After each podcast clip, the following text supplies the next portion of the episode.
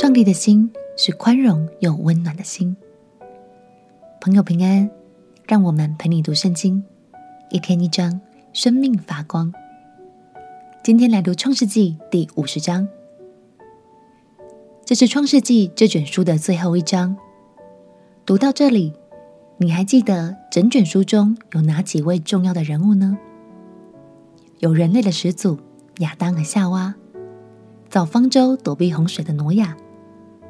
回顾信心之父亚伯拉罕的家族，有百倍收成的以撒，以色列人的祖先雅各，而最后是好品格的约瑟来结尾。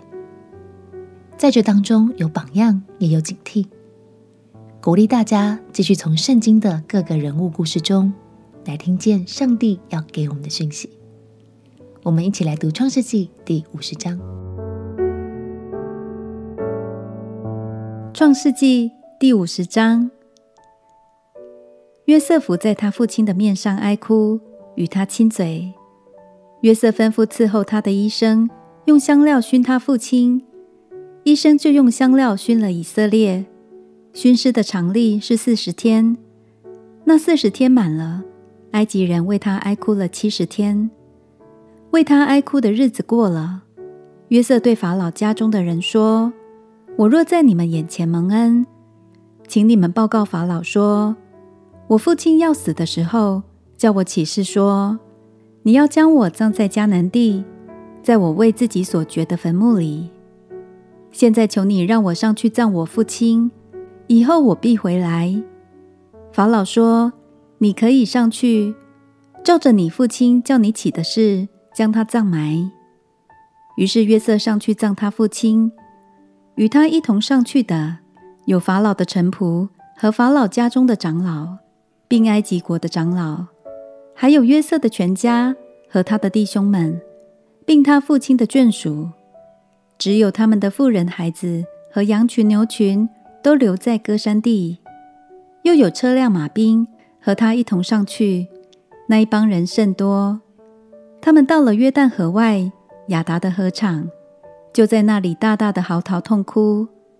约瑟为他父亲哀哭了七天。迦南的居民见亚达河场上的哀哭，就说：“这是埃及人一场极大的哀哭。”因此那地方名叫亚伯麦西，是在约旦河东。雅各的儿子们就遵着他父亲所吩咐的办了，把他搬到迦南地，葬在曼利前麦比拉田间的洞里。那洞和田。是亚伯拉罕向赫人以弗伦买来为业做坟地的。约瑟葬了他父亲以后，就和众弟兄，并一切同他上去葬他父亲的人都回埃及去了。约瑟的哥哥们见父亲死了，就说：或者约瑟怀恨我们，照着我们从前待他一切的恶，足足的报复我们。他们就打发人去见约瑟，说。你父亲未死以先，吩咐说：“你们要对约瑟这样说：从前你哥哥们恶待你，求你饶恕他们的过犯和罪恶。如今求你饶恕你父亲神之仆人的过犯。”他们对约瑟说这话，约瑟就哭了。他的哥哥们又来俯伏在他面前，说：“我们是你的仆人。”约瑟对他们说：“不要害怕。”我岂能代替神呢？从前你们的意思是要害我，但神的意思原是好的，要保全许多人的性命，成就今日的光景。现在你们不要害怕，我必养活你们和你们的妇人孩子。于是约瑟用亲爱的话安慰他们。约瑟和他父亲的眷属都住在埃及。约瑟活了一百一十岁。约瑟得见以法莲第三代的子孙，玛拿西的孙子玛吉的儿子也养在约瑟的膝上。约瑟对他弟兄们说：“我要死了，但神必定看顾你们，领你们从这地上去，到他起誓所应许给亚伯拉罕、以撒、雅各之地。”约瑟叫以色列的子孙起誓说：“神必定看顾你们。”你们要把我的骸骨从这里搬上去。约瑟死了，正一百一十岁。人用香料将他熏了，把他收敛在棺材里，停在埃及。感谢神，其实神就是以宽容的心在爱着我们的。约瑟不仅原谅了哥哥们，甚至还承诺会照顾他们的家人。还用更高的眼光去看人生的整个过程，相信一切都有神美好的心意，所以不需要埋怨任何人。亲爱的朋友，求神帮助我们拥有一颗宽容的心。